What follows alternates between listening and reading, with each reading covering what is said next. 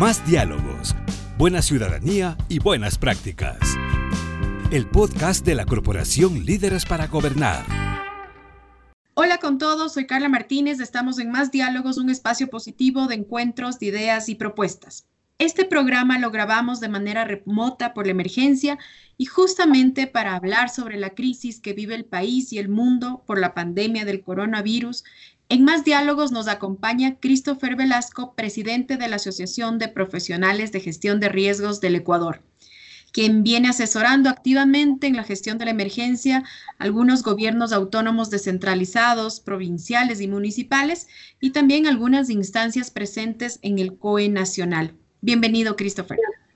Saludos a todos, muchas gracias por la invitación. El país ha tenido que detener sus actividades, eh, hemos dejado de asistir a las oficinas, a los trabajos, los jóvenes no están en escuelas, ni en colegios, ni en universidades. Esto es una medida de prevención radical que, así se la, se la está llevando adelante en, varios, en varias ciudades.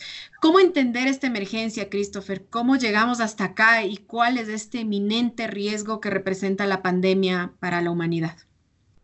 Saludos a todos, eh, todos quienes nos escuchan. Eh, agradecer a Líderes para Gobernar por esta acertada iniciativa eh, de llegar con un mensaje claro hacia la ciudadanía y a todos quienes están interesados en esta temática. Efectivamente, la realidad del globo se transformó en de un momento a otro. Hoy la humanidad enfrenta un riesgo epidemiológico global que sin duda definirá y reafirmará las necesidades de cambiar todas las relaciones sociales, culturales, económicas y espero también principalmente ambientales que, estamos acostumbrados.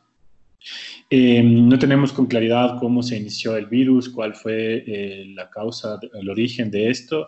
Por tanto, lo que estamos enfrentando es un riesgo no antes visto a nivel global, con una eh, propagación sumamente agresiva y que pone evidentemente en riesgo a toda la población. Entonces, en ese sentido, hacer un llamado siempre de manera corresponsable a todos y todas a evitar el contagio social, a promover el autoaislamiento, a lavarse permanentemente las manos, em, a evitar mm, difundir mensajes eh, que generen un pánico colectivo eh, y por sobre todo em, a sumarnos a los esfuerzos que está trabajando la institucionalidad em, del Estado para poder garantizar nuestra seguridad y la de todos los ecuatorianos. Sin duda, estamos en aislamiento y, seguiremos así. El coronavirus, al ser declarado la pandemia, una pandemia por la Organización Mundial de la Salud, tiene un crecimiento de contagio exponencial. En ese sentido, y ya lo mencionabas, el COE nacional y los COE cantonales presididos por los GAD, en ese caso, han definido medidas radicales para atender la emergencia ¿Cómo podemos saber si están funcionando, si son las correctas? Porque seguimos escuchando malas noticias. Sí, decir a todos y todas que jamás en la historia hemos enfrentado una emergencia sanitaria de estas dimensiones. No solo en el país, en el mundo. En este sentido, todas las acciones que promuevan el control de la pandemia son importantes y necesarias. Es fundamental entonces eh, comenzar a tener eh, el cumplimiento de estas medidas en cada uno de nuestros espacios, sean estos en nuestras casas, quienes tenemos la posibilidad de quedarnos en los lugares de trabajo, quienes tienen que trabajar para el funcionamiento de la ciudad, y por sobre todo eh, buscar y, promover no el contacto social. Para poder decir si las medidas han sido correctas o son las que están funcionando, em, deberíamos dimensionar varios aspectos. Por un lado, em, todo lo que buscaría eh, ver que evite la curva de crecimiento de los casos positivos sobre el, coronavirus. Y por el otro lado deberíamos intentar em, disminuir eh, estas vulnerabilidades estructurales que estamos teniendo sobre hacinamiento, sobre no acceso a servicios básicos, de la población más vulnerable. Entonces, eh, buscando estos niveles de trabajo institucional que viene haciendo el gobierno nacional y gobiernos autónomos centralizados, podemos recién mm, ver en las próximas mm, dos semanas, en la primera, segunda de abril, algunos resultados de estas acciones que estamos tomando. Pero sin lugar a dudas, sin lugar a dudas, compañeros y compañeras, es un momento crucial para cuidar su vida, la de sus familiares y la de nuestra comunidad. No, salgamos de casa, no tengamos contacto social, eh, busquemos tener el cumplimiento de las medidas de autoprotección que nos están dando, lavado de manos permanente, no tener contacto con cosas que puedan estar eh, potencialmente contaminadas, no salir de casa. Y creo que eso es eh, lo que nos va a permitir poder ver cómo podemos seguir manejando esta crisis sanitaria de la mejor forma, ¿no? Has hablado de los grupos vulnerables a nivel de gobiernos nacional y gobierno local, eh, locales. ¿Han tomado medidas para atender a estas poblaciones, las menos favorecidas en medio de la crisis? Hay un llamado a la solidaridad importante, una reacción positiva que nos convoca en medio de la crisis. ¿Cómo reflexionar y también cómo atender a estos grupos en solidaridad, Christopher? La solidaridad de los ecuatorianos eh, es uno de los valores más importantes que tenemos como sociedad.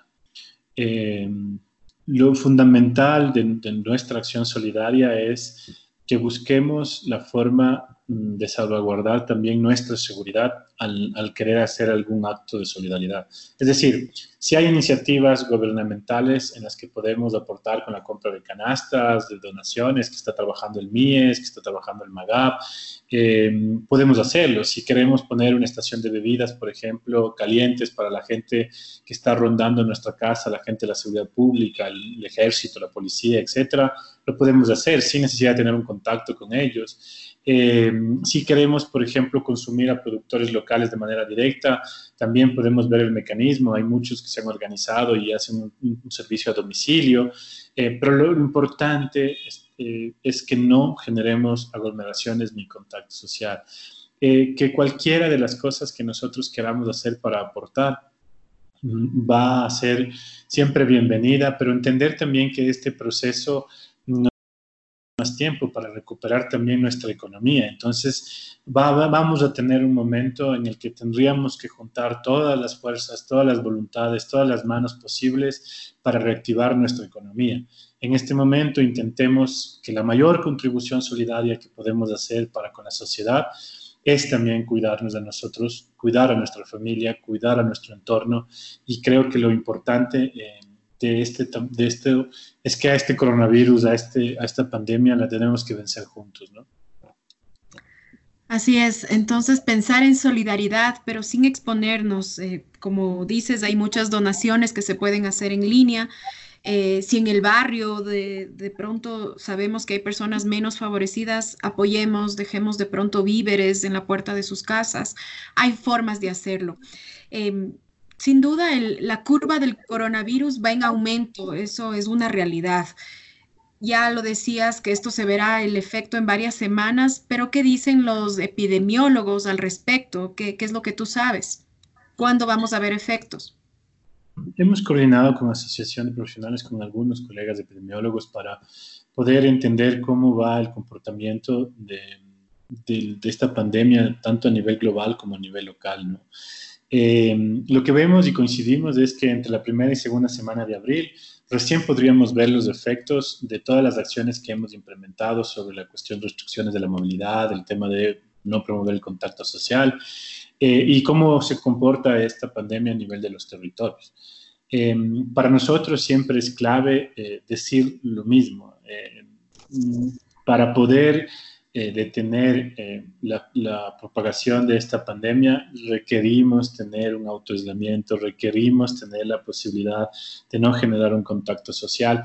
Quienes tenemos la posibilidad de quedarnos en casa, hagámoslos. Quienes no pueden quedarse en casa porque están haciendo funciones que ayudan para el funcionamiento de la ciudad, a protegerse, a cuidar todas las medidas de protección, usar guantes, mascarillas, tener el visor puesto, eh, lavarse permanentemente las manos, a quienes viven en condición de pobreza y extrema pobreza, quienes no tienen las mismas condiciones nuestras para poder eh, tener un cuarto para aislarse solos, para hacer la cuarentena, etcétera, hay que buscar los mecanismos que eh, lleguen de parte del Estado, que lleguen por parte de los gobiernos autónomos centralizados también, para poder evitar la propagación y el contagio de este virus. Es un compromiso y una responsabilidad de todos los actores sociales y principalmente de nosotros como ciudadanos el poder aportar a que esta pandemia no se siga eh, propagando.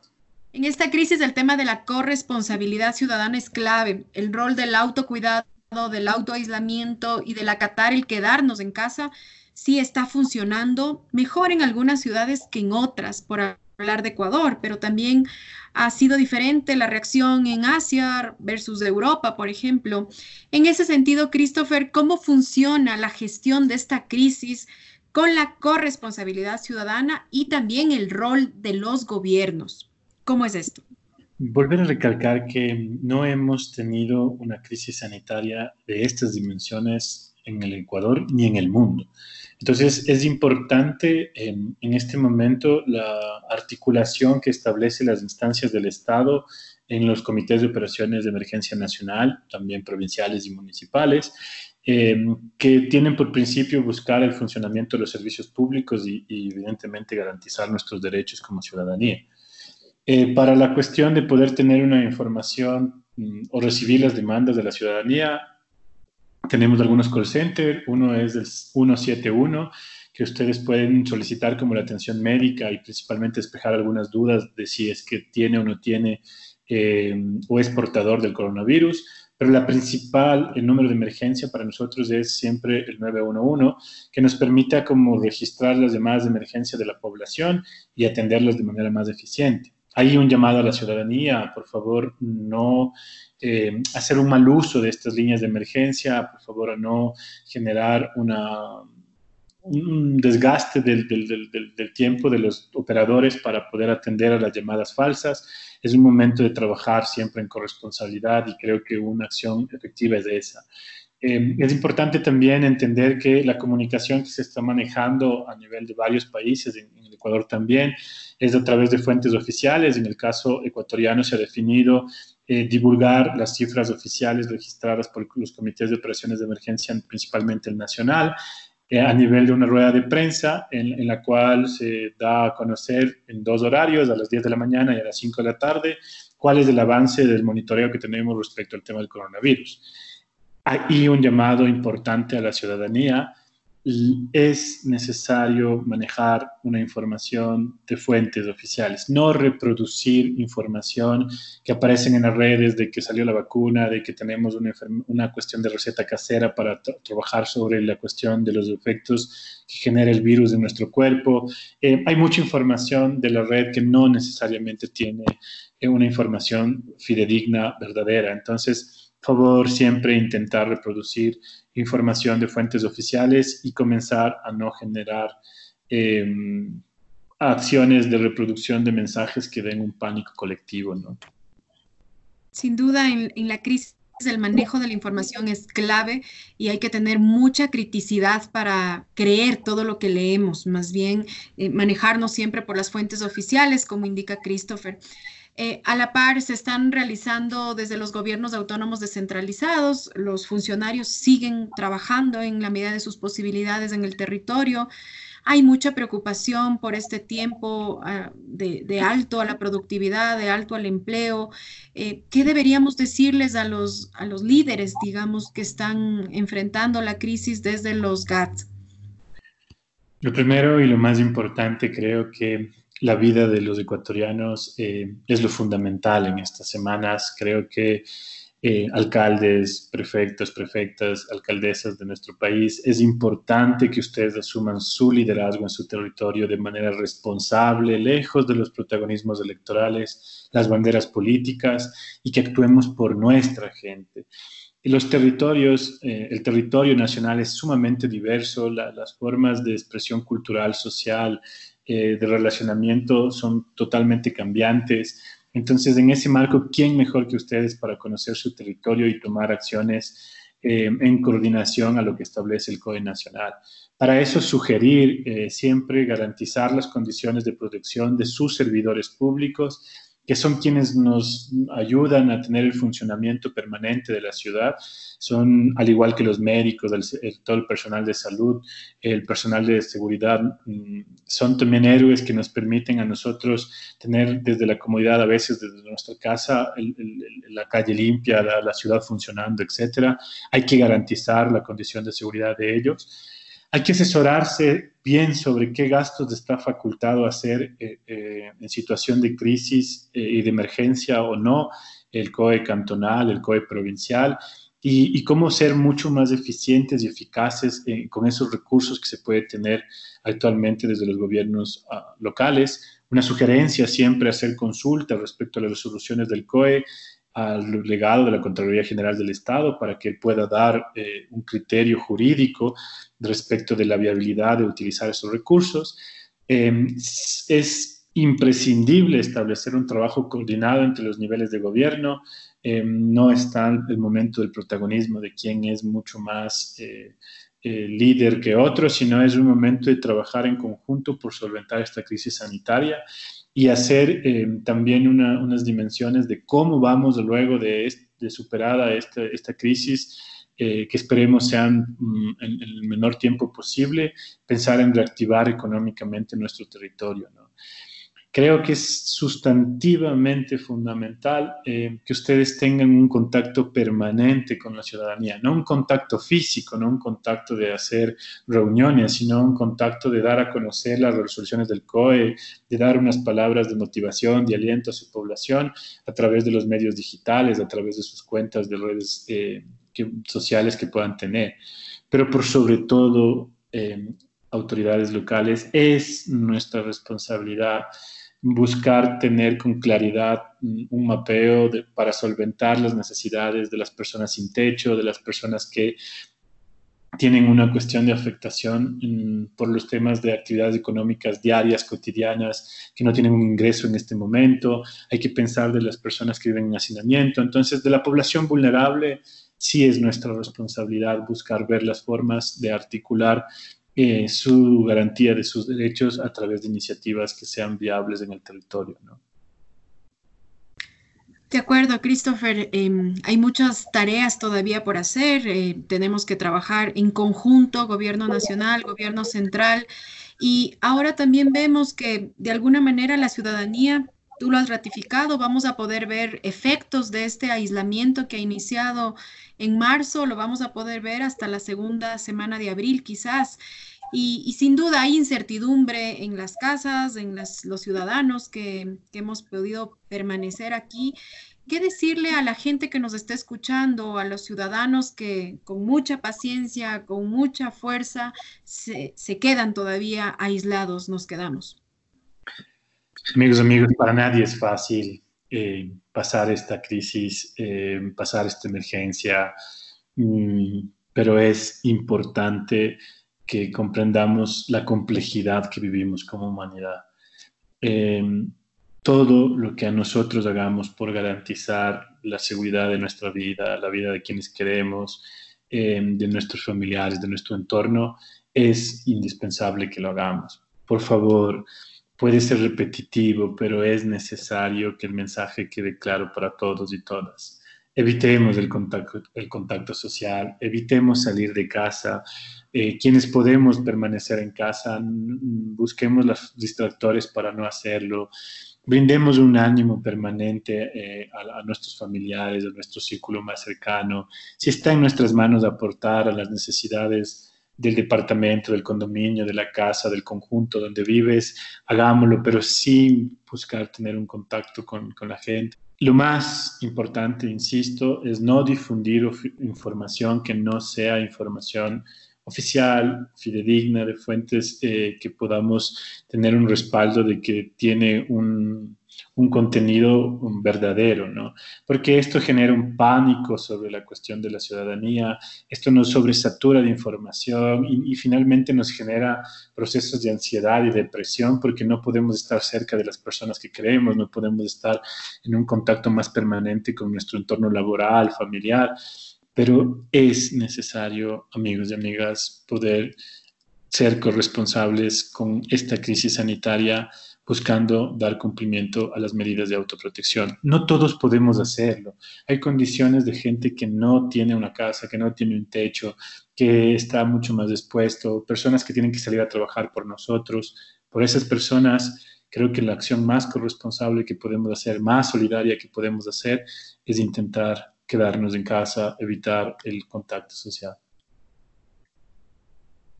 A esta pandemia la vencemos juntos, has dicho Christopher varias veces. Y en ese sentido, esto tendrá que pasar también. Eh, ahorita es, es todavía prematuro pensar de cuándo o, de qué fechas ya podremos estar hablando de que se ha superado la crisis, pero llegará ese día sin duda y, quedarán algunas lecciones, Christopher. Hemos leído de, de, algunas ideas de filósofos o analistas, hablan de la solidaridad global, hablan de que per se el virus no nos va a cambiar como humanidad, lo que nos va a cambiar es la nueva forma de vivir eh, como individuos y a nivel de convivencia eh, global, eh, lejos de las fronteras incluso, ¿no? De los nacionalismos. ¿Cuáles crees tú que pueden ser esas lecciones, lo, que nos quedará después del coronavirus?